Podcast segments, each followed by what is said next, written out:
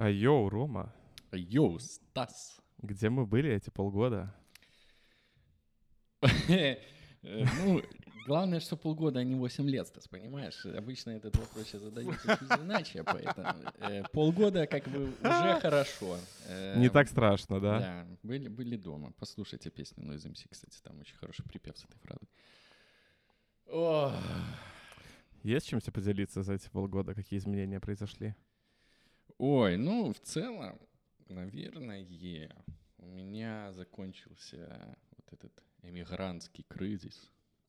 Да? Э, Как, как, это, как это Ну, работает? я начал себя... э, Я понял, что у меня разум открылся в свободную сторону. Я опять начал заниматься тем, что в свободное от работы время я придумываю какую-то херню, которую я вряд ли когда-либо сделаю, потому что у меня на нее нету денег, потому что дешевые приколюхи у меня очень слабо получается придумать, но иногда получается. Вот, поэтому... Например, дешевые приколюхи. Дешевые приколюхи... Ну, вот ты, наверное, не видел, кстати. Я ТикТок завел свой личный. Еще один? Ну, свой. Я прям, я, короче, понял, что я хочу в ТикТоке делать наконец-то. То есть я раньше к этому относился как площадки, где ты просто, ну, либо у тебя есть какой-то концепт, и ты туда заходишь, да, чтобы что-то постить, либо ты там ничего не делаешь. Поэтому я пользовался аккаунтом своих котов, котов чтобы там смотреть видосы и общаться с людьми. А вот мне буквально позавчера пришла какая-то в голову идея видоса. Я подумал, блин, ну почему бы не завести наконец-то личный канал в ТикТоке, там это запостить и все. И, я понял, что, ну, это надо им пользоваться как инстой. То есть, если у тебя есть чем поделиться, ты делишься, если нет, то нет. Тебе не обязательно приходить туда с чем-то, чтобы, ну, с какой-то идеей, концептом, да, чтобы как-то вести свой аккаунт. То есть, не обязательно быть там приколистом, юмористом. Вот. И я поэтому просто такой, ну, ладно, заведу аккаунт и выложу видео. Видео там простое, как бы я могу приложить ссылку, буду очень признателен, если вы подпишетесь. Мне почему-то, не знаю, понравилась идея такого концепта, что я по описанию будет очень странно. Я просто лежу на полу и э, в темной комнате рядом, короче, на телевизоре визуализация из Винампа освещает мое лицо, и поэтому это немного так, знаешь, ну, стилистически интересно выглядит. Съемка идет сверху, и я просто в микрофон говорю фразу «Заниматься хуйней — это нормально». Главное, чтобы тебе было комфортно. Я понял, это как вот, Вот. эти вот тиктоки, где аффирмации, всякие фразы. э, тебя все. Вот этого уровня, да? Э, Ну, наверное, я просто, наверное, прям такого не видел. Вот. Ну, я просто подумал, что почему бы я, ну, почему я не могу вот это вот просто снять и выложить, если я это хочу. И я такой, ну, надо взять и выложить наконец-то. Ну, Типа, чего булки мять и думать о том, получится это что или нет. Э, э, Ну и вот в каком-то таком я вот в свободном путешествии сейчас постоянно и нахожусь. Я назвал этот аккаунт эм, свободный художник и физрук ментального здоровья, поэтому соответствующий контент приятно будет появляться. Но это Полина, кстати, с физруком ментального здоровья помогла, поэтому все лавры ей. Э, мы- Нам просто понравилось слово коуч, да, там коучинг. Ну, это же по сути, ёпта, тренер. Ну, да. А Ну, у нас это что получается? Физрук, типа, ну, физрук ментального здоровья. э, Ну, и советы там у меня как бы такие же. Вот. Но это не значит, что я там буду только на полу лежать и что-то выкладывать, как бы, что мою светлую голову посетит, то и скину, поэтому как бы подписывайтесь. Это напоминает, как я говорил, когда у меня появился iPhone, и я говорил, что все, и, короче, я буду постить сторис только если будет какая-то концепция, а без концепции постить не буду, а потом мой Инстаграм превратился в амбассадора раскрутки. Ну вот да, да, да. Вот, кон- короче, концепт свободный. А это «Как дела подкаст?» Выпуск номер 74. 75. 74. У меня 74-й проект уже был сохранен. А у тебя еще и 76-й, наверное, проект сохранен, учитывая, что у нас есть два А, вы невыпущенных не выпуска. выпускали, что ли? да? Ой, мы как немножечко... стыдно стало. Ну, извините, да, немного видите, все-таки мигрантский кризис у меня в творческий перерос, поэтому какие-то э, подкасты были записаны в стол. Ну, еще получше должно быть. Да. Э, У меня- 74-й, да. Ну, раз уж ты поделился, у меня выросла собака. Мы эту собаку стерилизовали. Теперь она проживет свою счастливую жизнь. Без А. секса. А, без этого самого. Без проблем того, что мы встречаем мальчиков, и эти мальчики хотят что-то сделать с собакой, и мы должны беспокоиться о том, что у нас будут маленькие какие-нибудь псевдосибы, по полусибы, полу эти самые Джек Рассел и так далее. Можно вообще не париться. Пока Ну и- по твоей фразе, конечно, кажется, что у вас просто по двору ходят какие-то мальчики собак с. Т- А это, ну, чел, это, это действительность собачника. Просто два вопроса, типа, когда ты встречаешь другую собаку, мальчик-девочка, чтобы понимать, если это мальчик, скорее всего, все будет окей. Если это девочка, понимать, ага, окей, потенциально есть агрессия. Второй вопрос, игривая или злая. И далее, если игривая, то девочка-девочка точно без проблем все будет. Ну и с мальчиком, да. Там есть такие приколы, что среди своего пола они могут, знаешь, соревноваться в доминации, назовем это вот так. Кто кого заборет, э, кто кому покажет, что он сильнее. Киви в этом плане очень любит делать садки, прыгать на других собак и максимально доминировать и плевать, какого размера чужая собака, пока она не попытается ее задушить. Но самое большое разочарование стерилизации заключается в том, что мы думали, что как бы собака угомонится, а она наоборот, у нее будто бы энергии стало x2, и это, короче, приколяс. Все нас обманули. Но мы ждем вот этой какой-то отметки в полтора-два года, где вроде как она все-таки должна выйти из своего вот этого вот детско-подросткового возраста и стать маленькой, хорошей, спокойной собачкой. Поздравляем, поздравляем. Кто она по гороскопу, кстати, я забыл. Дева. Они с Марго там с разницей в 4 дня. Марго 1 сентября, Киви 5 сентября. Поэтому, да, окружил себя девами по максам. Ну, это по-рэперски, это, у- это все уважаем. По-рэперски. Ну да. Либо по Прохор Шаляпински, понимаешь, тут как бы если ты себя девами окружаешь, это все-таки не девушки, да, которые помоложе, что для, для рэперов подходят, а скорее девы это уже про Прохора Шаляпина. Там вот это где начинается переходная черта между женщиной и бабушкой. Це база, це фундамент. Да, да, да, да, да, да, да, да, да, да. Видите, вот как бы полгода прошло, и как, как юмор преобразился. Правильно, никак. Вот делайте выводы, ребята. Ну что, Когда вы мы, еще в подкастах услышите что-то про Прохора Шаляпина. Цените это. мы здесь ради чего собрались сегодня? У нас есть одна, у нас Э. есть точно одна большая тема, а там как пойдет. Да. Ну, этот подкаст, скорее всего, будет называться «Киберпанк 2077», потому что в прошлый раз, когда мы назвали подкаст «Киберпанк 2077», он э, оказался самым прослушиваемым э, за тот год, когда мы его Он выпустили, все еще поэтому- самый прослушиваемый Сиквел. и самый недослушиваемый, если честно. И учитывая, что я Да? его переслушивал, ну он такой, типа, я готов признать, что наш Ну, тот ты выпуск... там час рассказывал, какая ты хорошая да, игра. да. Э, Поэтому готовьтесь. Будет то же самое.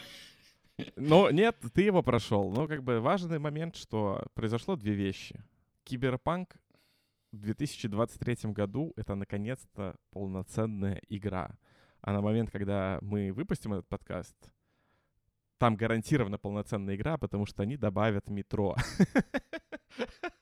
Самая А, важная фича Сегодня же еще игре. есть, э, вышло дополнение к этой новости, что ты своих теперь э, там дам или парней, с которыми ты устроил романс в течение игры, сможешь приглашать себе в квартиру и проводить с ними время.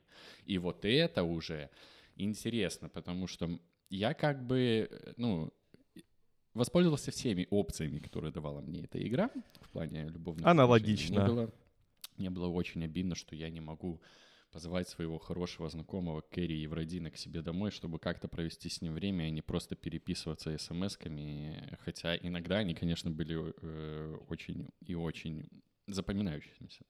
Ну, на самом деле прикольно. Я вот сейчас, когда играл в дополнение Phantom Liberty, мне же постоянно сыпались смс от Панамы, которая такая, типа, «А ты там что, ты там вообще живой, чем ты там занимаешься, какие-то вопросики, какие-то вот эти вот микровзаимодействия, которые напоминают о том, что у нас с ней как бы шуры-муры, и ее вообще беспокоит, как там я справляюсь со всем происходящим своим street life shit, gangsta shit, вот этим всем. Это Ну, она мне и в интересно. прошлом апдейте писала так. Я как бы любил с ней Ну, ты же имей в виду, что я в Киберпанк не играл с тех пор, как его прошел на выходе. Я его не трогал, поэтому я наверстывал весь вот этот вот новый контент, все эти новые приколы. Я думаю, вот эти микровзаимодействия добавлялись вот со временем, с патчами. Да. Ну, может быть, не знаю, не знаю. Видишь, как. Вот какой разный experience у нас от этой игры? Это удивительная игра. это, это просто... Уф, ты, ты не до конца прошел, типа? Что именно? Э, ну, всё. Дополнение я прошел на одну концовку, которую я тебе написал в На чате. к- концовку дополнений или ты еще концовку Нет, нет, концовку новую новую я ее видел в Ютубе, поэтому я знаю, что там, и я могу об этом Ну, говорить. там тоже варианты ж есть, типа, или Там нет? один новый вариант появляется. Э, Да. Я понял, ну окей. Ну, то есть вышло дополнение Phantom Liberty, призрачная свобода, для... Не говно. Ва- Важно это сразу. А, слушай, ну я на самом деле, раз уж ты с этого тезиса начал, я во время прохождения, возможно, это связано с тем, что я в эту игру играл спустя три года. Знаешь, мне не удавалось погрузиться полноценно, и для меня это... м- местами я думал, типа, зачем я в это играю, зачем я это прохожу, потому что мне было слишком просто. То есть я, я все зачищал, учитывая, что я был overpowered, макс-левельный, супер прокачанный чувак, я просто доставал смарт-пистолет. Ну и вот в новом дополнении есть момент, где нам наконец-то дают то, чего не было в оригинальной игре, постреляться с Max Tag, вот этим вот суперподразделением полиции, который из киберпсихов состоит. Но я этих пацанов ушатал просто как щеглов на районе. Нараздавал им лещей и все. Чувствовал себя прям максимальным gangsta. Так, ну у меня ситуация противоположная. Я перед выходом Phantom Liberty э, по- по- построил себе новый билд и закончил почти все основные квесты.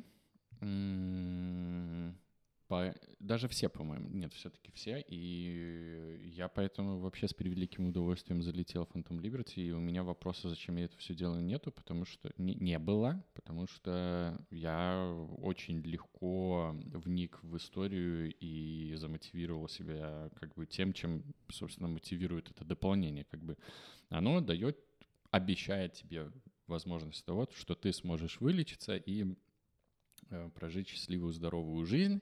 Если вы не знали, что в этом как бы замут всей игры, да, то, что ты там очень медленно, наверное, умираешь, то как бы извините, э, но Будут спойлеры. это надо знать. Это да. как Гарри Поттер, учитывая, что мы обсуждаем что-то, что вышло три года назад. Если вы еще не играли, поиграйте и возвращайтесь к этому выпуску через часов 90-150. А если вы уже поиграли, насладитесь нашим обсуждением. Я хочу тезисно сказать, что, короче, это вот как в Ведьмаке третьем было дополнение «Каменные сердца», вот, вот это вот, типа, «Каменные сердца», только в киберпанке. То есть это не дополнение, которое наслаивает сверху что-то новое после окончания игры, а это такое дополнение, пристройка сбоку, которая еще дает контента перед тем, как игра закончится, ну и, наверное, глубже погружает в мир и дает такую вот интересную вообще перспективу происходящего с Ви, как мне кажется, потому что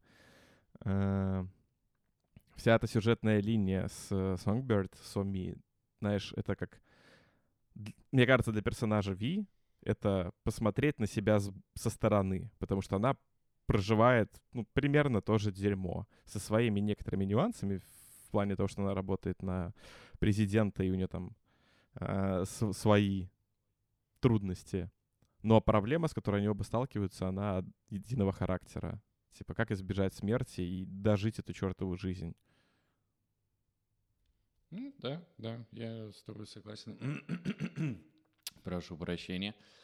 Эм, Мне нечего в твой тезис добавить. Вот я могу только пойти по своим впечатлениям, если ты хочешь, давай, ты можешь давай, свои мысли Ли- развить. начинай. Меня, мне очень вкатило, вкатило. И первые полтора-два часа этого дополнения — это потрясающий боевик, э, в котором, наверное, в играх я не был очень давно.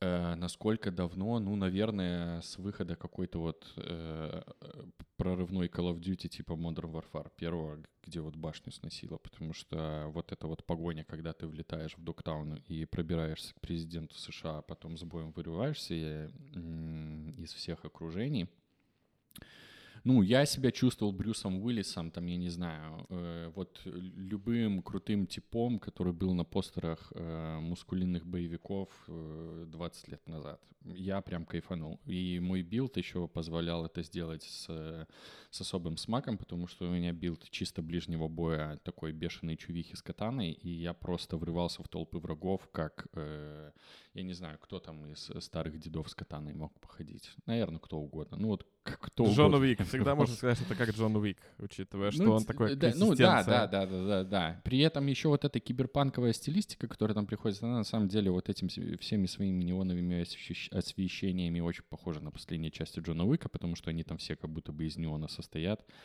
Э, Как для Барби купили всю розовую краску, только для Джона Уика и Киберпанка скупили все неоновые трубки. Вот. И прям чувствуешь себя невероятным супергероем, и это особенно интересно потом переворачивается, когда ты попадаешь именно в финальную миссию, где как бы э, эм, жертвой, за, за которой гоняется неубиваемая херня, становишься ты. Вот. Э, Я просто вот, когда закончилось вступление, это первые два часа просто жесткого я прям отложил геймпад и такой, фух, ну, это, это поживем. И очень обидно, что когда президент Соединенных Штатов Америки убивает людей из автомата, на фоне не играет вот эта песня под забористый рок «Америка, fuck yeah». Э, Она прям вот пр- просится, ты такой прям, да, вот это, конечно, страна с яйцами, сейчас, а потом еще пойдем чизбургеры съедим, да, сука. Э, Вот, по кайфу. И, конечно, потом, когда Идрис Эльба появляется и начинается вот эта вот вся тема с, со шпионскими штуками, прям все очень-очень здорово. Сразу говорю, что тут как бы спойлерить особо нечего, и, наверное, это касается даже основной игры. Тут как бы не надо никому не бояться спойлеров, потому что даже если вы будете все знать, э, всю тяжесть выборов, которые эта игра предлагает тебе в конце там основного сюжета или дополнения, оно никак не отменяет. Если бы я все знал заранее и все равно эту игра и, и все равно играл в эту игру, на каждом экране, где мне предстояло выбрать из нескольких вариантов, я все равно бы проводил по 20 или 30 минут, потому что э, все эти варианты ужасны и прекрасны по-своему, и как бы даже новая концовка, концовка которая добавляется, на, п- на, на первый взгляд кажется хэппи-эндом, но в конце все равно какое-то говнище страшное, и ты не понимаешь, а стоит, стоило его вообще выбирать было или нет. Вот, поэтому э, я очень рад, что это все было в дополнении, потому что вот именно за это я и полюбил эту игру, в которой при этом, опять-таки, осталось гигантское количество багов, которые выносили, э, выводили меня из себя. Но всех их все равно стоит перетерпеть, чтобы э, прочувствовать вот эту, м, вот эту сложность эмоционального выбора в конце. За что я готов к этой игре прощать вообще все, ставить там 10 из 10 и так далее. Вот. По поводу переделанной боевки, это вот, кстати, хороший номинат на ХЗ года, как мне кажется, потому что меня немножко выморозило то, что там теперь есть автолевелинг, то, что враги под тебя подстраиваются, потому что мне нравилось быть эм, терминатором, который просто охотится за головами своих противников с катаной, а тут, ну, они не ваншотились, меня это А я вот этого не почувствовал я вообще. Вот, Кстати, в моем билде я был как раз-таки терминатором, потому что вот эти, то есть новая прикольная механика, которая быстро надоедает, но первое время она интересна, это вот эти э, закладки, которые летят с неба. Э, как это называется? Ну, дропы. дроп, да, типа, да, вот эти знаю. дропы, которые падают. Это как бы прикольная механика в том плане, что это не, не только лут, который ты можешь полутать, да, а там еще если пошар... наверное, так это слово будет, а, по локации, то рядом всегда можно найти какой-нибудь вот этот дек с описанием того, что кто пришел за этим лутом, почему они пришли, почему был какой-то замес, потому что иногда это группировка Багрест, которая просто пришла забрать лут, который им прислали. Иногда это Voodoo Boys или скавенджеры, которые с, ним, с ними борются. И иногда это был вот интересный момент, когда упал какой-то дроп, и при этом я увидел, что сидит снайпер и за этим дропом следит. Я этого снайпера быстренько ваншотнул в голову и пошел к нему смотреть, что у него было, а он там, типа, я сижу, короче, слежу, жду кого-то, кто должен забрать этот лут, но только вот он не ожидал, что этим кем-то окажусь я, чертов терминатор, с э, билдом со снайперками и смартганами. Я на самом деле, вот, я больше думаю в целом про киберпанк как явление, особенно на фоне этого дополнения, потому что на самом деле для меня это дополнение, как мы допилили игру, и вот вам еще немножко контента. И в этом плане у меня аналогия, что киберпанк — это, короче, была такая игра в 2004 году, Vampire the Masquerade Bloodlines, которая вышла на движке Steam, ой, не Steam, э, Source Engine, одновременно со вторым Half-Life. И эта игра была сломана на уровне киберпанка. Но проблема того, что это 2004 год, у тебя нет онлайн-покупок, у тебя нет онлайн-обновлений. Ну, то есть вот, эти, вот эта вся прелесть, которая есть сейчас, что игру можно доделать и постепенно выливать патчи, такого не было. А еще и такой момент, что у разработчиков не было денег, им никто не дал денег, чтобы допилить игру, поэтому игру допиливали дальше фанаты, и сейчас она очень хороша. А тут такая вот интересная история, когда у разработчиков был ресурс игру доделать. И доделывалась она очень долго. И вот очень мне, нравится похожесть этих вот двух игр в этом плане. Не, ну что, продались хорошо, и как бы репутационно надо было допиливать, поэтому неудивительно вообще. Тем более, что они-то по итогу свои ресурсы поджали, они же мультиплеер хотели делать, и DLC второй изначально планы были, а в итоге вот только одним отделались. И движком этим больше пользоваться не будут. И вот тут, кстати, при всей убогости в техническом плане этой игры... Визуально нет я хочу таких сказать, игр. что визуально она выглядела просто бомба. Нет таких игр. А... Ну, и мне, не, ну, типа, мне интересно, как это все будет выглядеть на Unreal Engine 5, потому что... ну, вот у каждого движка все-таки есть свой какой-то знаешь, ты узнаешь движок по картинке, есть, есть какие-то свои приколы. И вот в том плане, что вот это вот Red Engine, это все-таки был их приоритарный движок, в котором были свои приколы. Та же лицевая анимация, что в Ведьмаке, что в Киберпанке, ну это просто сумасшествие какое-то. Эти, эти лица, эти эмоции у персонажей, это ах, сладость. Э, слушай, мне кажется, что у Phantom Liberty, короче, для моего персонажа была одна каноничная концовка — вот концовка, в которой ты убиваешь Соми, это самая каноничная и правильная концовка для персонажа Ви. То есть все остальные концовки, типа, нет. Ну, для твоего персонажа Ви, понимаешь? Это же там все супер персонализировано. Ну, твой же персонаж Ви, он же не только выбор здесь делает, он делает эти выборы и в других местах. А, Я тебе пишу просто, как выглядел выбор для моего персонажа да, то есть для меня вот эта вся арка, она была про то, что Ви смотрит на себя со стороны, э, типа вот, он смотрит в Соми, он будто бы видел себя на человека, который борется, сопротивляется тому, чтобы э, сопротивляется там болезни, давай это так называть, сопротивляется болезни и пытается сделать все, чтобы вылечиться, и оставляет горы трупов, разрушения, мяса, короче, вот поломанные жизни, э, какие-то замуты мирового масштаба, все ради того, чтобы вылечиться, и в какой-то момент она понимает, что, блин, нет, короче, дерьмо какое-то, нужно перестать сопротивляться и просто упростить всем жизнь, и вот в тот момент, когда я как Ви, типа, помогаю ей, отключаю ее, и она умирает, это как это подводит к концовке самой игры, что мне, как Ви, правильный выбор — это просто, короче, рипнуться и смириться с тем, что я умер тогда еще в, в отеле, вот вместе с Джеки я тогда должен был умереть, да, то есть я ходячий труп, и я на самом деле должен был тогда умереть, и всего бы этого не было, всех вот этих вот всяких замутов.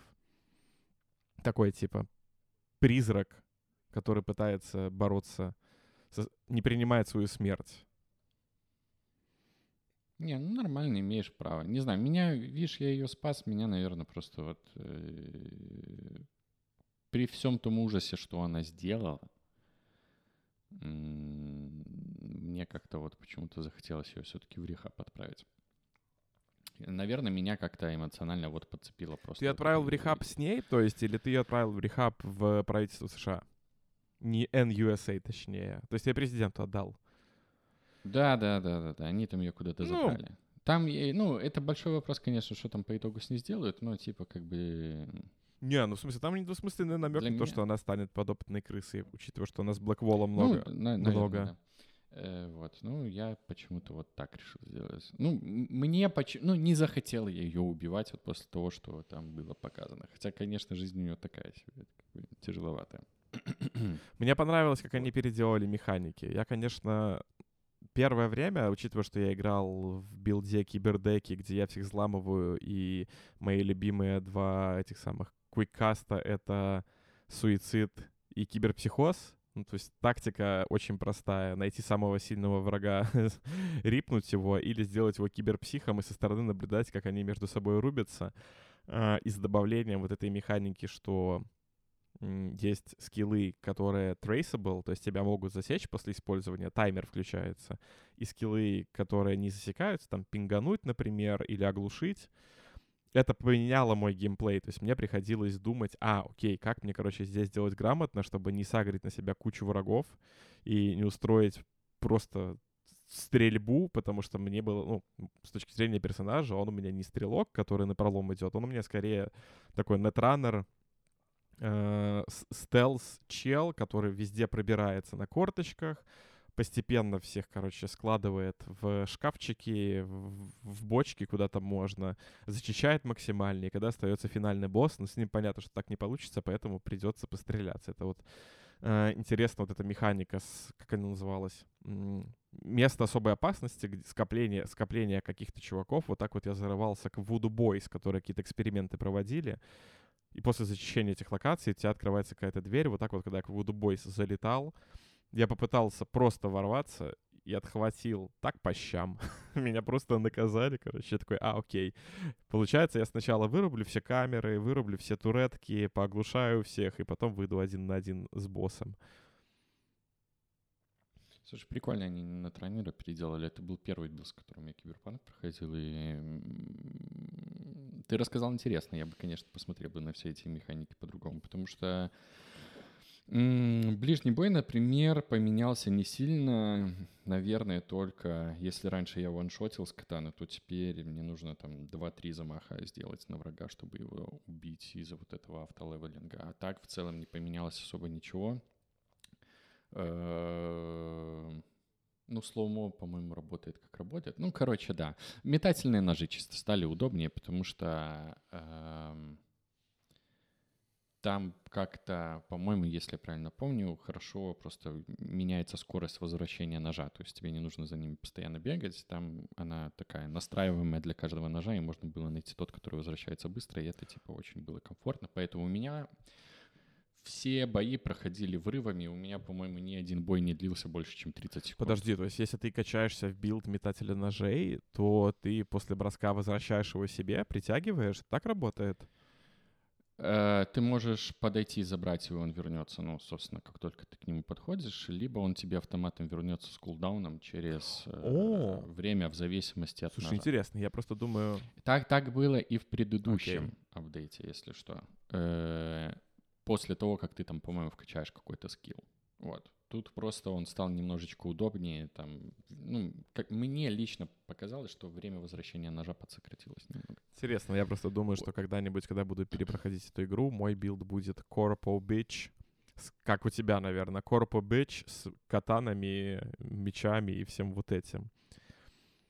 Ну, типа, я только уличный был, я в корпораты как-то не хотел идти, у меня просто был персонаж, который э, верно и медленно превращается в Джонни, соглашается с ним во всем, поэтому я не хотел корпоратом это отыгрывать, а уличным пацаном. Вот, поэтому не знаю, хватит ли у меня как бы духу на третье перепрохождение когда-то, но скорее всего, да. По линии, кстати, очень нравится за этой игрой наблюдать. Играть она в это не хочет, но наблюдать за этим ей было очень и очень интересно. Я... Рид крутой чел, кстати. Ну, вот прям к тому, как Идрис Эльба играет своего мужика, Вообще никаких претензий нет. Я жду реакцию Идриса Эльбы, когда появится первое э, взрослое видео с персонажами, модельками, и его персонаж будет гэнгбэнгать кого-нибудь. Я, я жду его реакцию, потому что... Я уверен, что уже на Порнхабе... Ой, я не знаю, можно Порнхаб вообще говорить? А, в ВК-видео. Когда в ВК-видео это появится. О, боже, плохо. Я уверен, что есть видео. Я не искал, поэтому я не знаю. Рид э, приходит к панам поговорить о, о ее Отремонтировать стиральную машину. Да-да-да. Слушай, почему крутой чел? Мне, мне, мне, ну, мы с тобой переписывались, я же тебе присылал скриншоты. То есть в новом дополнении есть два момента выбора. Есть выбор развилки, чью сторону занять, Соми или Рида, а затем еще после этого, я так понимаю, финальный выбор, что сделать. И в этом плане, как я тебе писал, для меня это просто выбор между говном и мочой. То есть мне и не тот, и не другой персонаж да, не нравится, да, потому что Рид да. это такой, эм, как сказать, контролер, который считает, что он за все отвечает, который считает, что он, короче, должен все исправлять, вся ответственность на нем, даже там, где на самом деле, ну, нет. Ну, он, ну, блин, он НКВДшник. Самый настоящий. Ну, ну, на самом деле, это чел, который работает в спецслужбе, который 20 лет работал охранником в баре и ждал, пока ему позвонят с особого телефона и скажут особую фразу. И вот как бы вся его жизнь была так устроена. Как бы, и вот наконец-то у служивого, служивого появился шанс как бы проявить себя, и он как бы сделает все, чтобы этим шансом воспользоваться.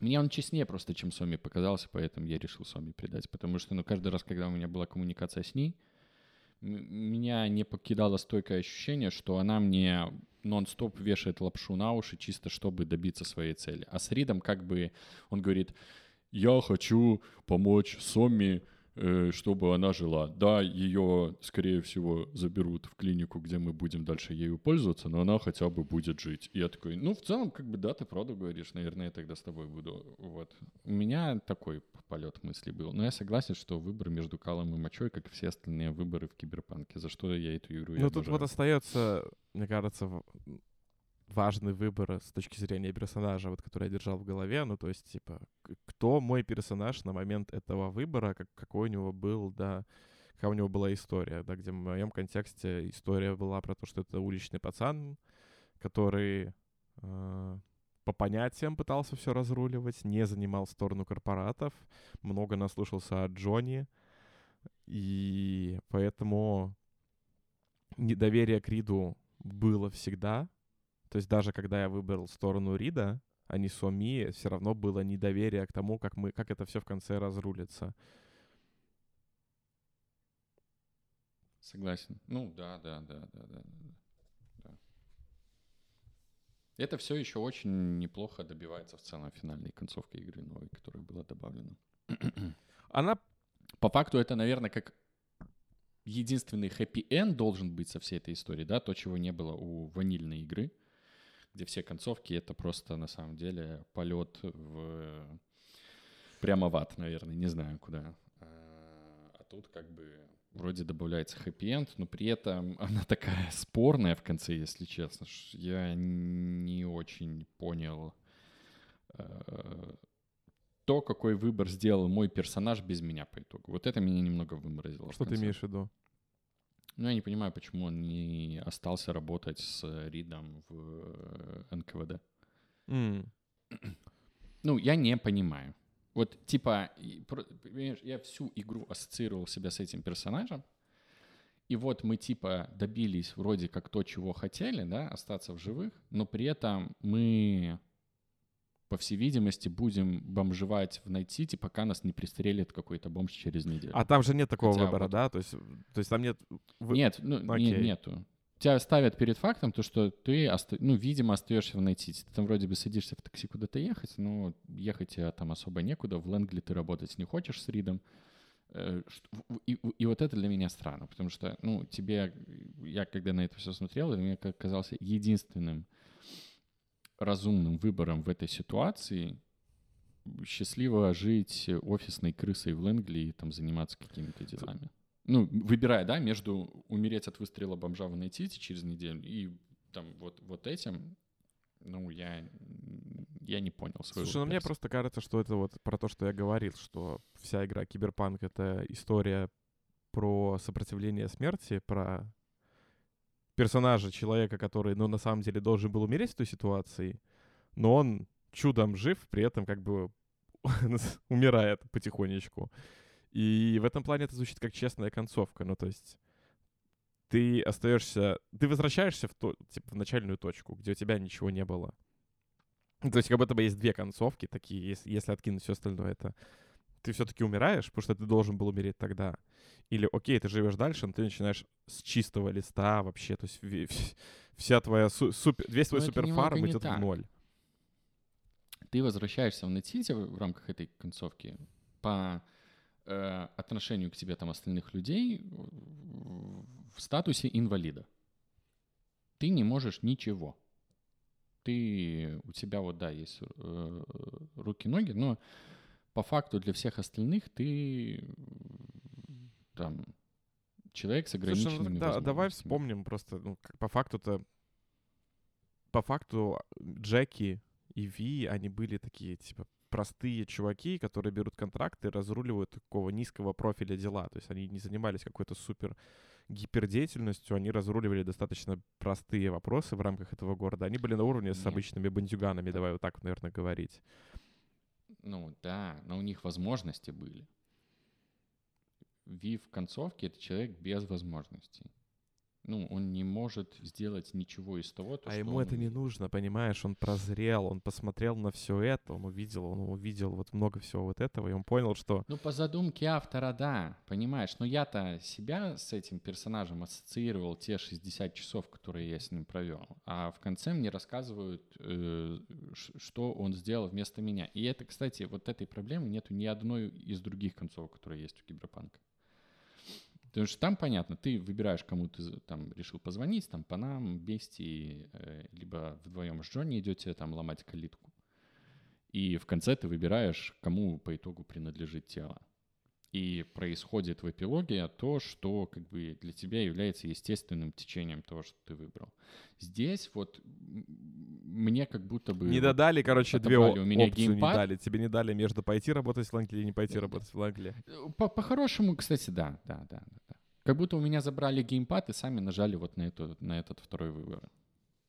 Э, ну, состояние, эмоциональное было состояние говна вот после просмотра этого всего. Так как бы и должно За быть. это мы и любим да? эту игру. Там как бы, да, да, да, потому что там как бы э, сама как бы концовка начинается с того, что как бы не все так хорошо, когда ты звонишь всем своим приятелям в, телефонной, в телефонной книжке, и они тебе рассказывают, как они жили все то время, пока ты как бы э, в рехабе лежал, вот. Эм, но да, вот этой опции в конце не хватило, короче. Очень, на самом деле, опять же, я об этом думаю последнюю неделю как, как прошел дополнение о том, что насколько киберпанк — это вампиры Маскарад Bloodlines, только в другом сеттинге. Я тебе, блин, был бы у тебя компухтер, я бы тебе настоятельно рекомендовал поиграть в вампиров, потому что это такой же, такой же experience, такие же выборы, такое же вот это вот в конце игры наслаивание всех твоих прошлых выборов, и оно тебе открывает разные дверцы, как ты конкретно хочешь закончить игру. Очень, короче, хорошо. Вроде на боксе есть по обратке, надо будет как-нибудь поиграть. Но пока у меня небольшой перерыв, я немножечко э, наигрался пока. Я вообще удивлен, что Киберпанк, короче, я посмотрел документалку, у GameStop вышла там 30-минутная, перед запуском Phantom Liberty документалка сводилась к тому, что вот дополнение Phantom Liberty и патч 2 2.0 и 2.1, вот эти, короче, патчи, связанные с дополнением, это как искупление компании перед геймерами, что вот в 2020 году вышла сломанная игра, не оправдала ничьих ожиданий и была вообще как бы кал. Uh, особенно для игроков на PlayStation 4 и на Xbox One. и на Stadia. Стадия RIP. Uh, и... На стадии вроде, кстати, на запуск Да, на удивление. Там же на нормальных серверах. Жаль, стадии больше нет, да? да. Ну как жаль? И, короче, из этой документалки я вот ее смотрел, и там где-то на минуте 15 началась тема про то, как эта игра изменила компанию, и там просто появляется большими буквами на экране слово agile. Мы стали работать по agile. И я такой, а, то есть вы до этого, ну, когда делали Киберпанк до 2020 года, как оказалось, у них разрабатывали игру по принципу, что сидят звуковики где-то отдельно и делают игру, Сидят дизайнеры, которые концепт, концепт-арт делают отдельно. Сидят дизайнеры, которые модельки делают отдельно. Есть чуваки, которые пишут сюжет отдельно. То есть все функции, которые связаны с разработкой игры, они все сидят отдельно и занимаются вот этим.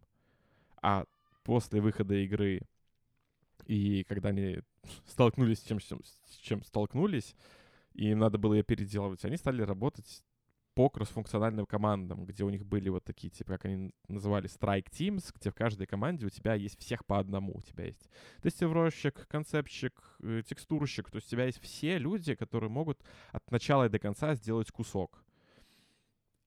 И, ну, учитывая, что я там немножко уже работаю, да, в айтишке, чуть-чуть знаю, как это устроено, я вообще удивлен, что с тем подходом им удалось выпустить игру даже в таком состоянии, потому что я бы ожидал, что она должна быть еще хуже. С, при таком как-то э, разрыве коммуникации между людьми. Поэтому Слушай, ну они же так Ведьмак 3, получается, тоже катили. Что не менее удивительно. Там-то все нормально вроде было. Да, но они его делали, насколько я знаю, дольше. Но не, я согласен с тобой, что это все очень странно. Не, это... Ну, и, и по-моему, мы еще в прошлом подкасте говорили, что это там какой-то просто менеджерский коллапс какой-то проходил. То есть мне, ну, процессы были... Ой, я, я в этой документалке, Нет? меня просто порвало, я заржал в голос, когда у кого-то из C-левела спросили, типа, чё, как было, как вы с этим справлялись, и он сказал фразу, знаете, очень тяжело мотивировать людей, когда вот это произошло, но мы, мы, мы работали над мотивацией, мы всех мотивировали, что, ребята, надо доделать игру.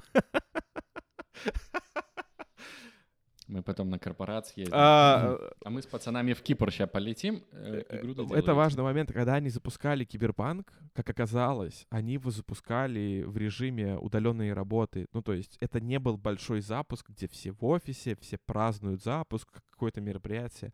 Нет, просто все сидели дома и ждали, когда она выйдет, а потом открывали сайт и начинали читать рецензии там Steam и так далее. Ну и представь, что ты какой-нибудь тестировщик, который потратил, ну, типа, много часов времени э, работы на то, чтобы это все протестировать, и еще, скорее всего, ты овертаймил бешеное время, а потом ты сидишь один наедине, и ты читаешь, короче, вот это вот, это вот все. Это, это ж такая депрессия жуткая. Ну, я мне очень жалко всех не ребят. Знаю. Я, я, я думаю, они были нет, готовы. Нет. Ну, типа, тестировщики стопудово знали, какое Нет, потому что они все отвечали за маленькие куски. Ни у кого не было картины. То есть никто не понимал, как это все вот общую картину. Да. А, то есть, условно, тестировщик думал, что баг с появлением машины вот да, да, во да. игре, да, который он остался, оставил. Понимаешь, то есть, да, грубо говоря, кто-то тестировал там диалоги, кто-то тестировал физику, кто-то, то есть все тестировали маленькие кусочки, и ни у кого не было общей картинки, насколько все плохо. это жесть, это, это, это, это кошмар. Ну и на этом фоне вот еще вышла документалка про в честь 25-летия Half-Life, и она очень показательна в этом плане, ну, потому что с Half-Life классная история, что на момент, когда они должны были выпускать игру, то есть она должна была выйти, по-моему, в 96-м году или 97-м, они ее сдвинули на год позже. А, как, на момент, когда игра была готова, и она, ее должны были выпускать, они поняли, что это говно, что у них получилась неинтересная игра. И если они ее выпустят сейчас, то они обосрутся раз и навсегда, учитывая, что это была первая игра компании Valve. Ну и Гейб Ньюэлл говорит, что типа у тебя не будет второго шанса, то есть ты, ты выпускаешь говно, и все, у тебя не будет второго шанса. Тебе нужно сделать сразу все, чтобы выпустить хорошую игру. И они вот приняли решение взять еще год у издателя. Они приняли решение, что э, там вроде как им сверху не давали больше денег. То есть это была история не про то, что они попросили еще денег допилить игру, а они просто пошли на такую сделку, что типа, чуваки, мы не будем выпускать игру, как мы договорились, да, мы это будем делать на свои, но мы гарантируем, что игра будет лучше. И они сделали на самом деле вот то же самое, что сделали CD Projekt Red с выпуском Phantom Liberty. Они стали работать вот ну, они это у себя назвали внутри кабал, но по факту они тоже начали по agile делать кроссфункциональные команды, где у тебя были как бы команды, которые могли собрать весь кусок. То есть они собирали большие куски, а потом их смотрели, потом склеивали, склеенные куски смотрели. И там, там был в документалке момент, где они сидели в переговорке, и, и смотрели, как Гейб Ньювелл, короче, там час или два играет какой-то кусок, ну и все записывали моменты, которые нужно переделывать. То есть вот в разработке таких продуктов критически важно, чтобы вот у тебя были команды, которые могут от и до сделать кусок, потому что разделение вот так вот по функциям ведет к киберпанку на момент релиза в 2020 году. Ну, возвращаясь к истории, которую ты рассказал про то, то как Valve на год решили откатить игру, я хочу добавить, что если нас слушают молодые инди-разработчики, то не принимайте этот совет за чистую монету. Это скорее ошибка выжившего в данной ситуации. И если вы молодой инди-разработчик, то лучше выкатывать чаще и больше, да, чем я так... 4 года пилить проект и потом разочароваться так, в том, что вы делали. Вот. Окей, э, еще один вот то есть важный момент, что а, они про Half-Life, они, то есть, они поняли, что у них не получается та игра, которую они хотели сделать, а, и они начали делать сессии, плейтест, они начали звать игроков как раз-таки, чтобы получать обратную связь. Это нас подводит к тому, почему Baldur's Gate 3 будет игрой года в этом году, потому что вот Larian — это, наверное, одна из немногих студий, которая вот умеет по-трушному делать, выкатывать постепенно игру, собирать обратную связь, улучшать на основе фидбэка. Потому что там, если посмотреть, как выглядел Baldur's Gate 3 в самом начале и как он выглядит сейчас, ну там вообще другая игра, там интерфейсы другие, там механики по-другому работали, ну вот эта вот итеративность, сбор обратной связи и постепенные выкатки и улучшения постепенно итеративно, это критически важно. А вот этот ватерфольный подход, где игра, короче, делается, делается, делается, а потом на, ну это вообще не для всех. Ну, я еще могу понять, почему Valve в 96 году э, изначально, изначально в их плане не было плей-тестов как ну, процесса. Это, да. Ну, потому что, ну, это время такое было, да, то есть все еще учились делать игры. Почему этого, по всей видимости, не было у Киберпанка, или, может быть, было, но, было, но не в достаточной степени, чтобы кто-то сел и прям играл в игру за этим смотрели. Это, конечно, шоки. Если у вас там, условно, в 23 году нету нормальных плей-тестов, где вы садитесь и смотрите, как кто-то и молча смотрите, как кто-то играет в игру, ну, это беда, конечно. Господи, даже мы такие делали, когда делали вот эти гиперказуальные малютки игры, тоже садили людей и молча смотрели, как в них играют. Ну, потому что, ну, как иначе. Очень странно это все. Ну, это старые подходы к разработке. Я думаю, что это, знаешь, это инерция, это ну, мы всегда так делали, и оно прокатывало, но чем больше, да, чем да, сложнее, ну, Киберпанк гораздо сложнее, чем, чем Ведьмак, мне кажется. Ну, опять же, потому что это игра на движке от ролевой фантазийной игры от третьего лица, а тут она от первого лица, она с машинами, у которых есть физика, мотоциклами, стрельбой, стрельба, это ж, ну, это вообще, типа, это очень тяжело, мне кажется. Это было не просто смех. Да, да, да. Реально. Ну, просто вот... Это лучший мем этого года, кстати. Олег Тиньков, который комментирует что-то, это мой любимый мем в этом году. Может быть, потому... Мы пересмотрели интервью с ним с Полиной на фоне того, что этот, ну, мем начал новыми красками играть в последнее время. И очень забавно это интервью смотрится, потому что ты знаешь, ты как будто бы смотришь фильм Марвел, в котором тебе какой-то фан-сервис закидывают, и ты такой, о, я знаю, откуда это, это типа вот отсюда. Я видел Блин, надо, это, надо, надо да, пересмотреть, да. Э, хорошее интервью, кстати. Ну, на самом деле, одно из лучших э, в вот в этот период, в котором сейчас мы существуем. Сука, задолбала подбирать слова. Историческое время. Все просто. Не Историческое могу. время, чел. Не могу. Очень страшно. Одна из причин, кстати, почему вот на полгода присели, потому что я заколебался выбирать постоянно слова. Меня очень бесит, что я не могу назвать говно говном прилюдно Возможно, это меня Европа так развратила. Но не знаю. Тяжело в этом плане. В целом, вот сейчас лучшее время, чтобы играть в киберпанк. Я все еще, конечно, не жалею, что я прошел его на выходе. Мой experience прохождения на выходе был не так плохо, как у многих. Я удивлен, что с моим старым корытом это было так, как будто бы должно было быть хуже. Сейчас, конечно, на новом моем корыте ну, по-другому, вообще, другими красками игра, игра, э, как-то заиграла, потому что... Игра заиграла, ага. А, потому что на жористе, графонисте, RTX, вот это вот все добавляет своих красок. Ну и багов тоже. Ну, количество багов, вот у меня в дополнении их было ровно столько же, сколько было в основной игре, когда я ее проходил там год назад. Самый тупорылый баг, который есть в этой игре для меня, это то, что у меня есть два ствола.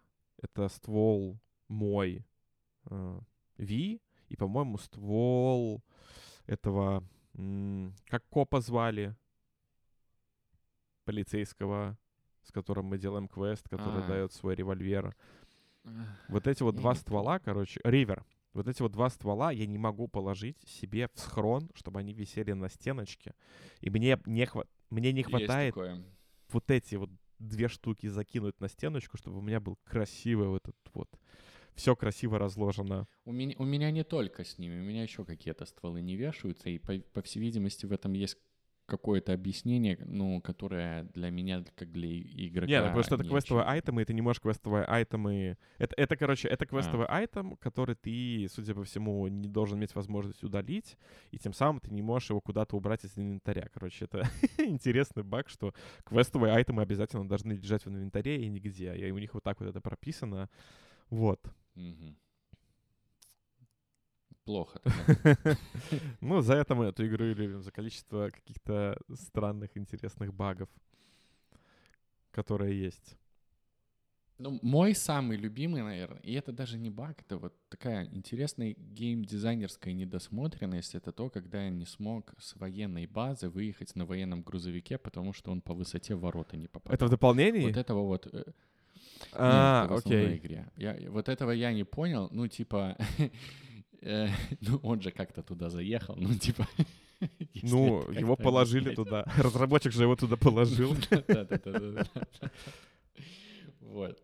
Но это на самом деле вот тоже интересная тема для разговора, вот как такие мелкие геймдизайнерские штуки. Это ограничение э, движка, я думаю. Знаешь, это, это, восприятие. это момент, когда... Это момент, когда ты продумываешь какую-то штуку, которую... Чтобы обезопасить геймплей, ну, то есть ты обезопасив...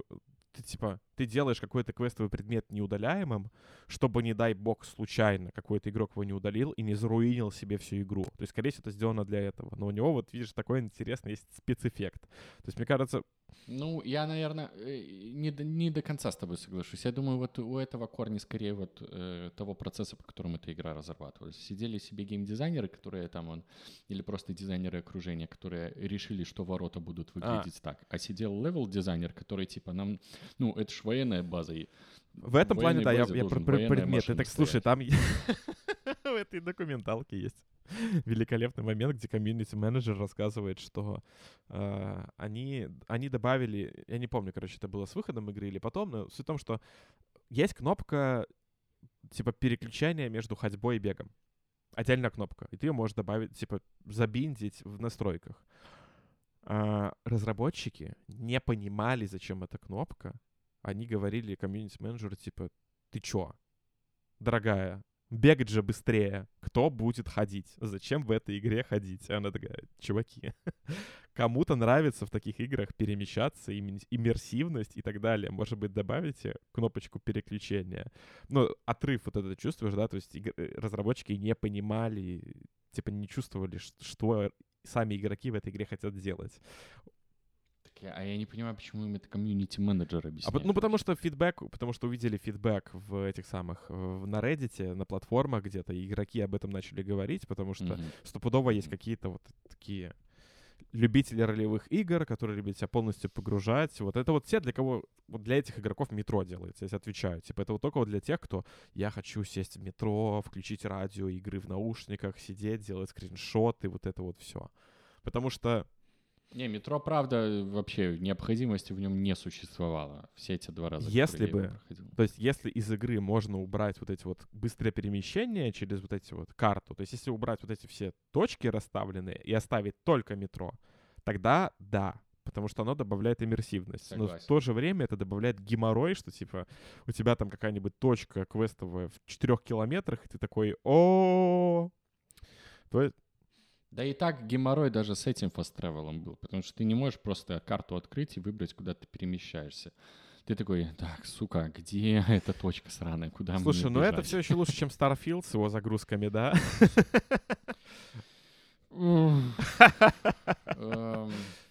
Знаешь, что я могу тебе сказать? К загрузкам, как к Fast Travel, у меня претензий нету в Старфилде. Они сделаны хорошо, там есть анимации, там, условно, если это Fast Travel. Не, то, что ты должен перемещаться ты между локациями. полет Я про, я про перемещение между локациями. Ну вот в рамках, ну, э- ну это просто не fast travel, да, то, что ты переходишь в одном городе из одного района в другой через загрузку, это, ну, это не геймдизайн 2023 года. Вот. И да, хорошо, они на Xbox длятся полторы секунды. Ну, две-три максимум, если ты там уже наиграл 40 часов, и у тебя большой инвентарь, который надо обрабатывать, потому что в этой игре все объекты сохраняются и так далее это все равно очень-очень долго, и вышло уже достаточно много игр, которые приучили к тому, что э, без этого можно жить. Поэтому я уверен, что с этим можно было что-то придумать. Но, видимо, это было не в приоритете. И вообще, как с- про Starfield можно как бы долго говорить. Там, на самом деле, есть те же вот, вот та история, которую я про военный грузовик рассказывал. Starfield в плане геймдизайна иногда просто состоит. Слушай, ну, потому что, мне кажется, мы сейчас в такой интересной точке находимся в плане больших игр, что, ну, старые подходы, они как бы немножечко стреляют в ногу. Ну, то есть разработка на старых движках, э, в целом подход к разработке продуктов. Ну, то есть когда вот у тебя в один год есть, условно говоря, опять же, Baldur's Gate 3 и Starfield, они показывают, что вот есть, есть такой вот итеративный подход с улучшениями, который работает гораздо лучше, чем делать на старом движке вот эту вот хрень с кучей ограничениями, чтобы запихнуть свою игру.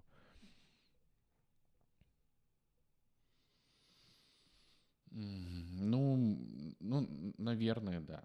Я, я сто процентов согласен с фразой про то, что старые подходы у ногу сейчас стреляют. Starfield чисто об этом.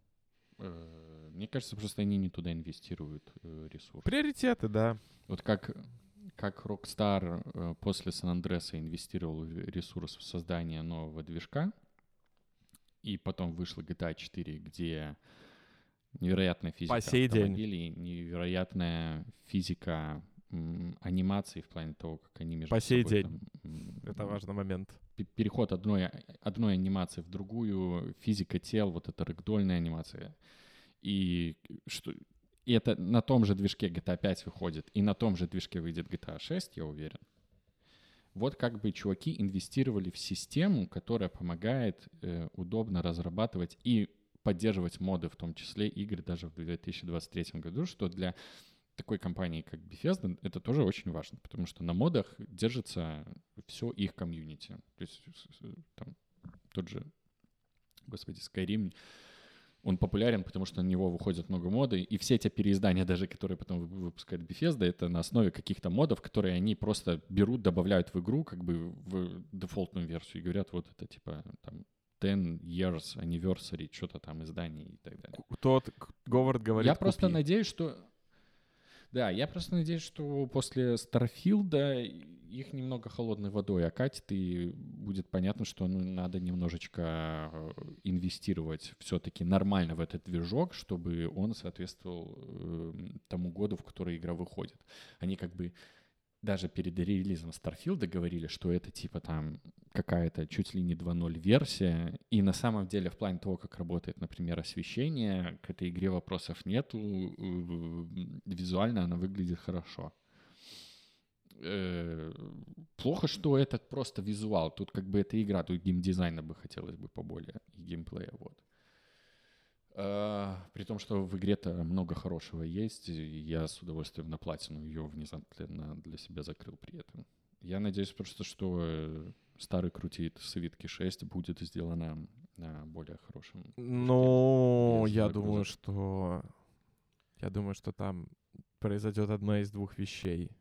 Первое, они сейчас посмотрят, что случилось со Старфилдом, и они, короче, выбросят все то, что они сделали, и с нуля начнут делать на новом движке. Или... Или тот скажет, нет, вы Да. не поняли. Вы и разработчики, не поняли. И, это и, уже, и, конечно, и разработчики пойдут в Steam, короче, отвечать на комментарии игроков и рассказывать о том, как много игра это предлагает. Да. Ой, это вообще шикарно. На самом деле было бы клево, чтобы просто им навязали конкуренцию внутри студии Xbox, чтобы условный там Obsidian опять выпустил э, Fallout 4 New что-то там, да, чтобы э, на их же игровом поле на поле Bethesda у них появился конкурент, который э, показывает, что их франшизу можно делать иначе, и чтобы вот на фоне этой конкуренции у них немного какой-то азарт появился, и им нужно было превозмогать себя, чтобы сделать хорошо, потому что, ну, пока кажется, что Starfield — это просто результат того, что они себя супер уверенно и супер комфортно чувствовали, даже после, э, так сказать, не самого успешного запуска Fallout 76, который по итогу вроде как все равно в успешный превратился. Слушай, ну тогда и Fallout 76, и Final Fantasy 14, и No Man's Sky, ну типа это вот тоже игры про искупление, да, где они вышли, комьюнити фандом расстроился очень сильно в начале, но со временем разработчики такие типа прислушивались, собирали обратную связь, работали с аудиторией, смотрели на то, как люди играют на Твиче, читали там Reddit и так далее, улучшали игру, ну то есть, блин, очень, короче, для меня странно, что, ну, как бы за последние, там, условно говоря, 10 лет вот этих вот кейсов ватерфольного выпуска, после которого итеративное улучшение, их было много, ну и будто бы, если ты в этой индустрии, я не знаю, это вот я как продукт менеджер слежу за компаниями, которые разрабатывают продукты, читаю про их там проблемы, про их там подходы.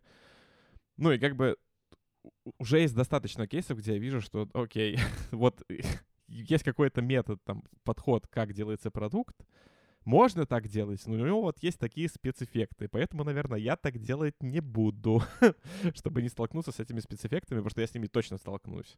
Опять же, это про обратную связь. Очень слово спецэффекты нравится, как ты применяешь, надо взять на вооружение, да. Не что-то, что мы сделали говняно. Да, ну, так, нет, так, так и... Нет, слушай, э, ватерфольный подход как бы нормальная тема. Он работает в определенных случаях. Но как будто бы в таких вот больших играх там очень много мест, где можно споткнуться и как-то... Я сейчас книжку читаю, называется на русском бы его можно было перевести как «правильное это», «the right it», что типа продукты делятся на правильное это и неправильное это. И важно не, типа, как автор говорит, можно делать правильно, но ты сделаешь неправильное это, а можно делать неправильно, но ты сделаешь вот именно то, что нужно. В случае с Киберпанком они, они делали то, что нужно, но они делали не так. И из-за этого возникли другие проблемы. Мне кажется, что чем, чем, типа, когда ты делаешь какую-нибудь первую маленькую игру, делать ее абсолютно там любым способом, даже ватерфольным, не собирая обратную связь, как бы можно, учитывая ее, наверное, масштаб. Там ты вряд ли так ошибешься. Ну, да, конечно. Ну, как, как там, я не знаю, как любой стартап да, да. что-то, да, там маленькое, где ты делаешь, э, типа, сделал одно дело, начал следующее и, и погнал когда ты делаешь там AAA игру на 200 миллионов бюджета, когда у тебя штат там полторы тысячи разрабов сидит, ну, наверное, так не очень комфортно у тебя будет получаться делать, потому что, ну, э, я не представляю, как эта доска с задачами тогда должна выглядеть. Слушай, ну там стопудово они работали по принципу, ща мы наймем разработчиков, они нам за месяц сделают тоже, э, за месяц девятером родят ребенка, как говорится.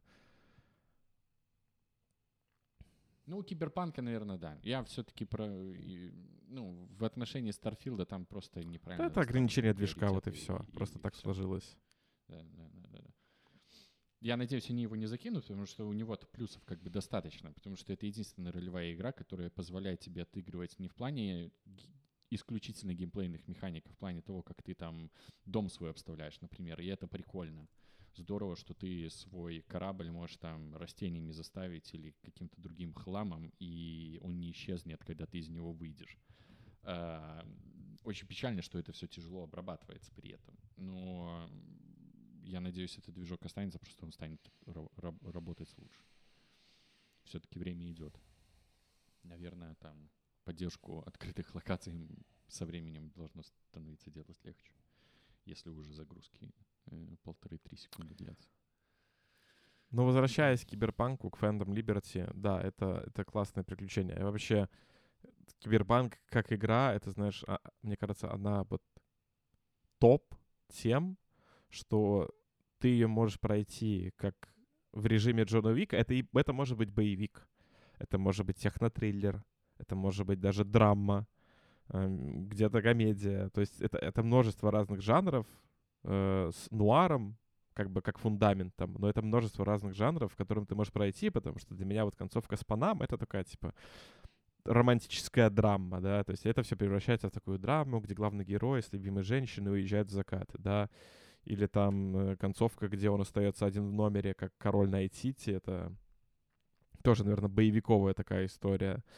Ну, а, собственно, новая концовка, это, я не знаю, это уровень какой-то депрессии, даже не могу придумать какого кинематографиста.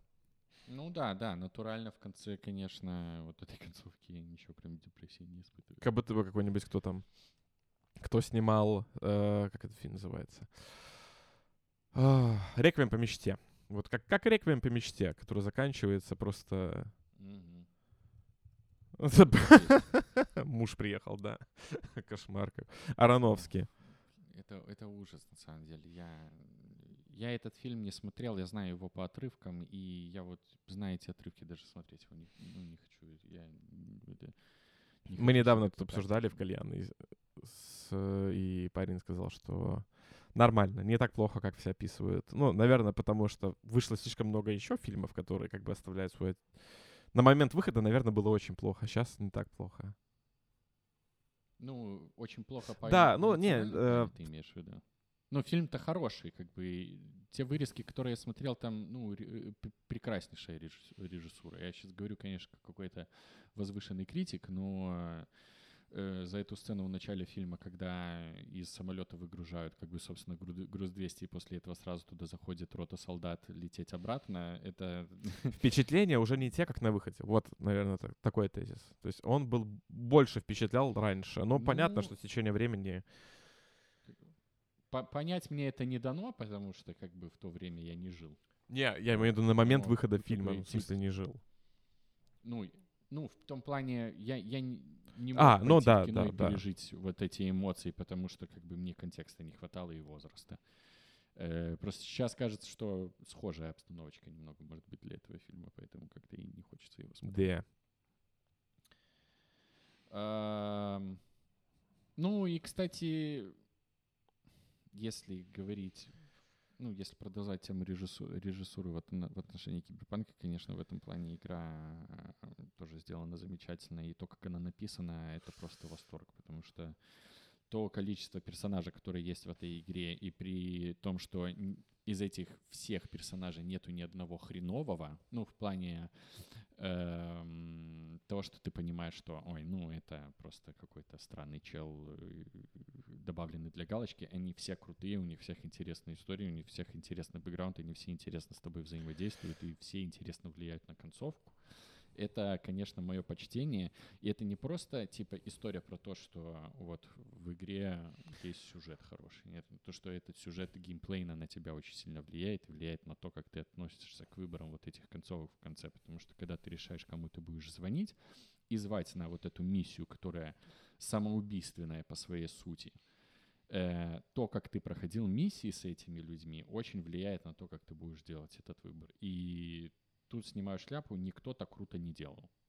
Наверное, в эмоциональном плане э, очень бл- близко к киберпанку игра The Last of Us 2, но там уровень, э, набор эмоций немного другой, наверное.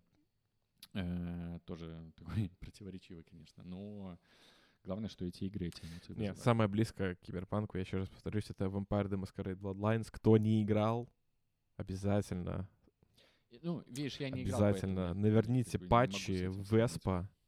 И, ну, это вот похожий experience. Понятно, что 2004, игра 2004 года выглядит не так классно, но тем не менее. А, вот да, да срать, на самом деле. Главное, как она это играется. Факт. Ну, типа... Э, Half-Life восьмого года, восьмого или седьмого года. Э, эта игра играла, игралась прекрасно, когда мне было э, там 14 лет, когда мне было 18, когда мне было 23, и я уверен, что с радостью я бы ее прошел в том ванильном состоянии и еще раз сейчас. И это да, при условии, что есть там Black Mesa, которая, которую можно считать э, ремейком. э. Блиц. Не говоря уже о второй части, которая вышла в 2004 году, когда же вы- вышел вот э, Vampire the Masquerade. который Блиц. У меня есть блиц для тебя. Давай. Квест. э, Мы, мы сейчас будем блиц по квестам Phantom Liberty, где нужно принимать решения. Что ты сделал в квесте с Линой Малиной, где у чувака произошел глюк во время брейнденса, и он начал думать, что он, собственно говоря, вот эта Лина Малина. Что за линия? А, Я а, это этот сайт-квест, э, там ты приходишь к чувакам, которые э, студия, где они снимают брейндансы, и ты приходишь к пухлому чуваку, который оделся в костюм девчонки, и говорит, что типа я, я это она, и тебе нужно поехать на хату к этой девчонке, чтобы позвать ее на студию и снять, короче, то есть тебя кореш этого чувака говорит, слушай, давай мы не будем его лечить, давай ты позовешь вот эту настоящую Лину Малину к нам на съемки и посмотрим, что из этого выйдет. Там такой пухленький челик в женском костюме. Я вообще этого вот не так помню. вот. А там есть такой квест, и у него, блин, много интересных развилок, чел. А, Вот так вот. Ты все? Ты точно прошел все сайт-квесты? Я все закрыл вообще. Все ачивки получены. О, господи. Ты не помнишь, да? Слушай, есть, ну, понимаешь, эм, возможно, скосило знание английского где-то, и я что-то где-то недопонял, и поэтому э, сделал какой-то не тот выбор, например. Потому что я помню... Не, ну про брейданс вообще не помню ни одного квеста, если честно. Не, он, он, Прости, он, он, он там, этот. суть в том, типа, там нет брейнданса как такового, но ты приходишь на студию к чувакам. Там в подвале чел сидит за стеклом, такой ломится, выпустите меня. Ну, неважно. Хорошо. Квест. Квест, где ты приходишь э, в этот самый, к, там святой отец, у него подпольная мастерская репердока, и нужно вызволить, собственно говоря, челика, который занимается ремонтом конечностей. Помнишь, такой был? Да, там, где челик продал все свои импланты, типа, чувакам с него сняли. Или это А? Это тоже хороший квест. Его ему тоже. Это следующий был на Блице. Нет, там, где потом в конечном итоге ты попадаешь в комнату к Рипердоку, на которого ствол наставила девушка, потому что в соседней комнате ее брательник лежит, чьи органы пустили как бы на... Ну, чьи киберимпланты пустили на продажу и помощь другим людям. Помнишь такой? Я в эту игру? Ну, там типа церкви, где ты пробираешься через скавенджеров, а потом ты попадаешь в комнату то ли в подвале, то ли на, верхнем этаже, тоже не суть важно. Важно, что там сидит челик за столом, а рядом с ним девчонка, которая готова его убить. И ты по факту выбираешь между тем, чтобы убить чувака, убить девчонку или сделать так, чтобы никто не умер. А потом, когда ты вернешься туда, в зависимости от выбора, в моем случае этот чел стал рипердоком, у которого я мог тюнить свои импланты. У меня такой концовки точно не было. Я не знаю, ну, видимо, меня вообще это не отложилось. Что за человек после Вот этого? так вот. Я не знаю, мне очень стыдно сейчас даже, потому что... Дорогие слушатели, а, ну и, собственно, третий Блиц, это, да, это, не помню, как зовут этого челика, но когда тебя просят э, убить вот этого киберпсиха, который поехал к Скавенджерам, попросил снять с него все импланты, потому что он понял, что как бы что-то не так. Что ты с ним сделал? Я его убил ну, случайно. Я думал... Я, я- я- думал уйти, но там что-то как-то рука дрогнула, и моя катана там, так сказать, э, помешала ему сделать э, то, что он хотел. Ну, слушай, мне на самом деле, э, я могу сказать, какие мне квесты отложились просто в памяти. Мне очень с футболистами... О, что ты там сделал? А, слушай, да я пристрелил эту мадаму и, ну, скачал. всё, что сходу пристрелил? скачать. Не, я с ней поговорил, я как бы всегда выслушиваю, что они говорят, ну просто чтобы, так сказать, оценить, насколько верно я по- подхожу к решению вопроса. Вот, ну потом, да, типа, ну я дал ей там что-то постоять, подумать и... А ты попросил ее, чтобы она малыша Томми отправила в Европу играть в многомяч? Этот квест прекрасен тем, что, ну, то есть, по сути, ты можешь просто ее завалить, скачать все с компа и уйти. Ты можешь с ней поговорить, а, взять у нее денег, ничего не скачивать. А, И вот есть вот этот вот момент, про который я говорю, то, что я сделал. Я заставил ее помочь пацану, который там же до этого ты встречаешь пацана, которому ничего не светит. Да, да, да. И я заставил ее отправить его играть в футбол. И на этом можно закончить квест и спокойно уйти. А можно заставить ее это все сделать и потом застрелить. И как бы, ну, и все хорошо будет. То есть она отправила чувака играть в футбол, и при этом ты ее заварил, как бы, ну и как-то так. Ну, я, я, я, не хотел отправлять. Мне вот эта эксплуатация детского труда в спорте... А там же не эксплуатация, там Это это про возможность. Ну, то есть в том плане, что... Эм, ну, типа, да, но я просто смотрю на этого пацана, который обделался имплантами просто, чтобы э, быть конкурентоспособным на, эти, на этом рынке, при том, что и, как бы, и там еще не факт, что он этого хочет, а там, типа, родители его душат. Э, я не захотел его отправлять. Пускай он лучше там условно разочаруется и займ- з- э, займется чем-то другим. Э, Квест как бы хороший, но вот я такой выбор сделал. Эту даму я послушал, как бы со свинцом она встретилась, пошел дальше по делам. Про боксера квест хороший. И заканчивается все печально, конечно, но мне в целом вкатило. Э,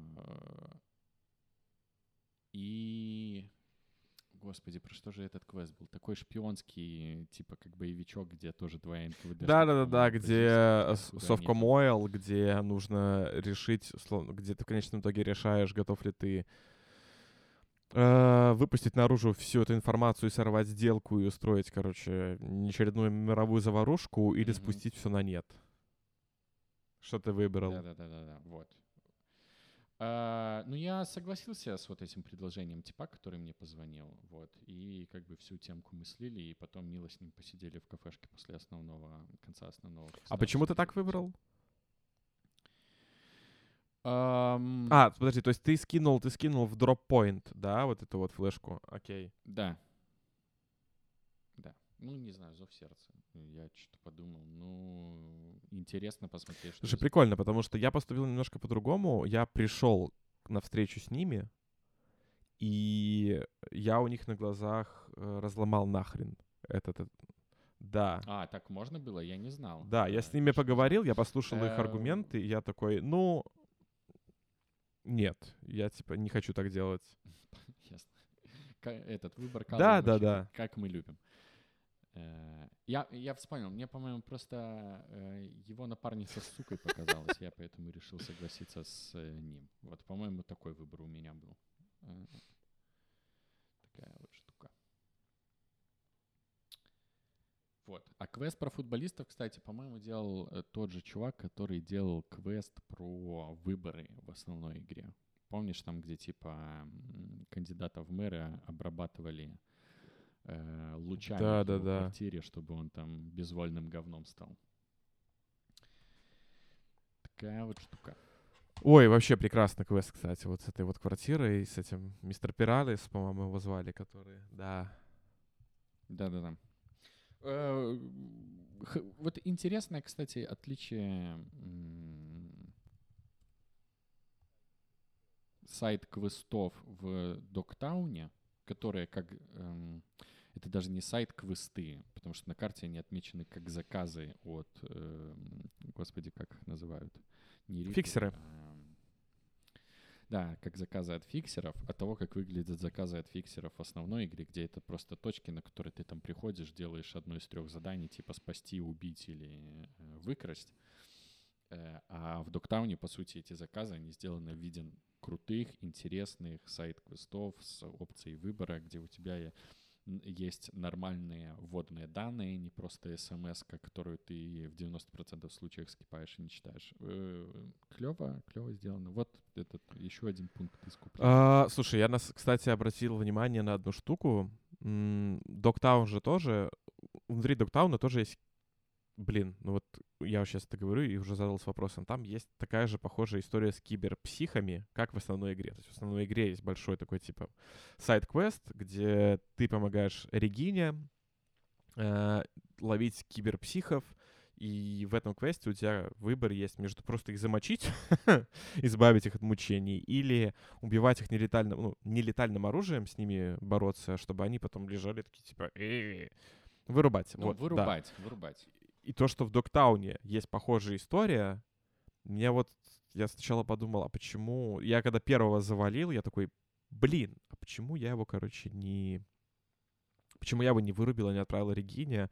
А потом я сейчас вот, пока говорил, я понял, что это же на самом деле были не киберпсихи, это просто были упоротые солями пацанами, э, которые под солями устраивали супер вечеринку. Там, там очень смешная отсылка на Блейда была. Ты обратил на это внимание? Uh, нет, в... по всей видимости. Но я, кстати, Блейд там, не смотрел. Там в одном таком вот замесе, то есть в, в одном вот этой вот точке, где есть такой чувак, э, там есть клуб, короче, ты приходишь в клубешник, где уже рядом с клубом, короче, трупы лежат, и ты заходишь в клубешник, там играет какой-то техно, и там лежит куча трупов, и на тебя вылетает, собственно говоря, черный парень в костюме Блейда с катаной, который пытается тебя зарубить, ну, и когда ты его вырубаешь, ты там находишь где-то записку, где он говорит, что, а, в этом клубе вампиры, их всех нужно, короче, перерезать. Ну, то есть он вот упоролся чем-то, и ему показалось, что это везде вампиры.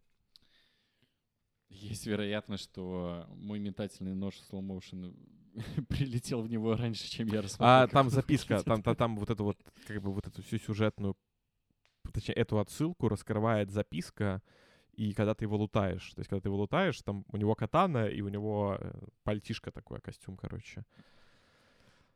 Который максимально похож на Блейд, да. Я стопудово не заметил.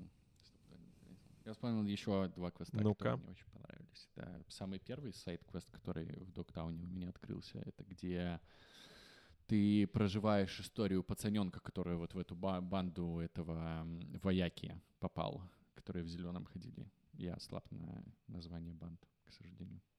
Ну, помнишь, там, где у тебя флешбеки были, когда ты солями закидывался, короче?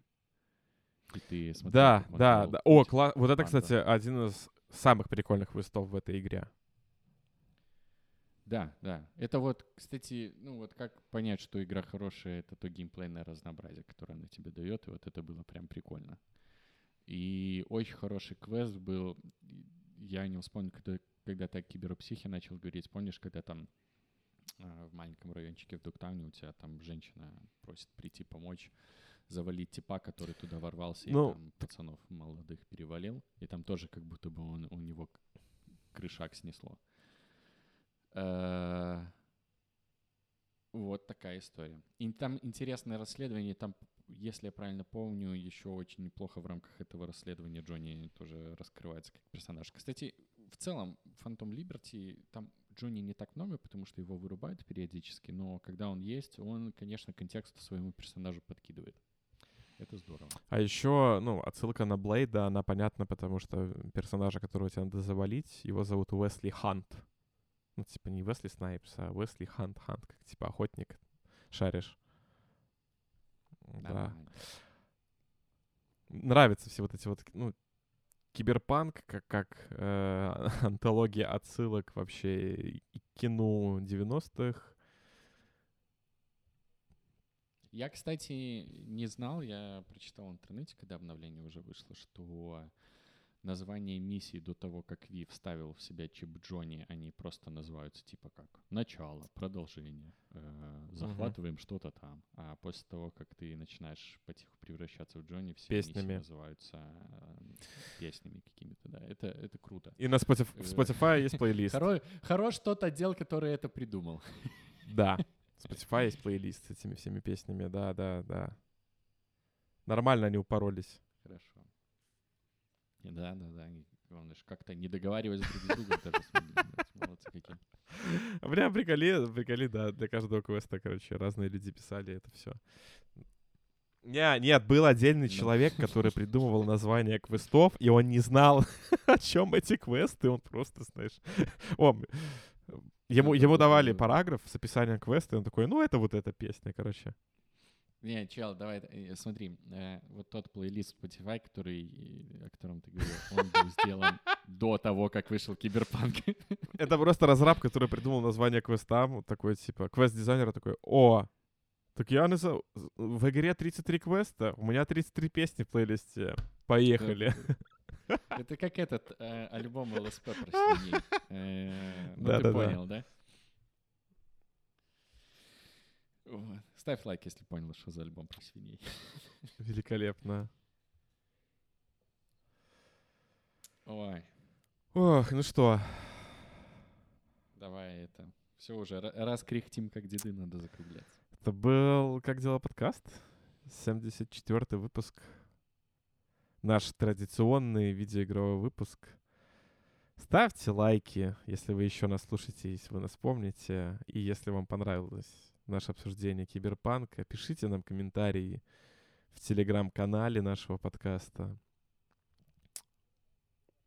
Выражаем благодарность всем тем 18 людям, у которых наш подкаст на первом месте за год в Spotify. Большое вам спасибо и крепкого вам здоровья. Вообще, я выражаю большую благодарность всем тем, кто продолжает слушать наш подкаст, учитывая, что у нас по 100 прослушиваний в месяц, учитывая, что мы полгода не выпускаемся, это невероятно. До сих пор в шоках. Что? Э, До встречи в новых подкастах. Увидимся через полгода, через год, там как повезет. деньков. Да. Подкаст наш регулярный. Все. Всем пока. Все. До, до, до свидания.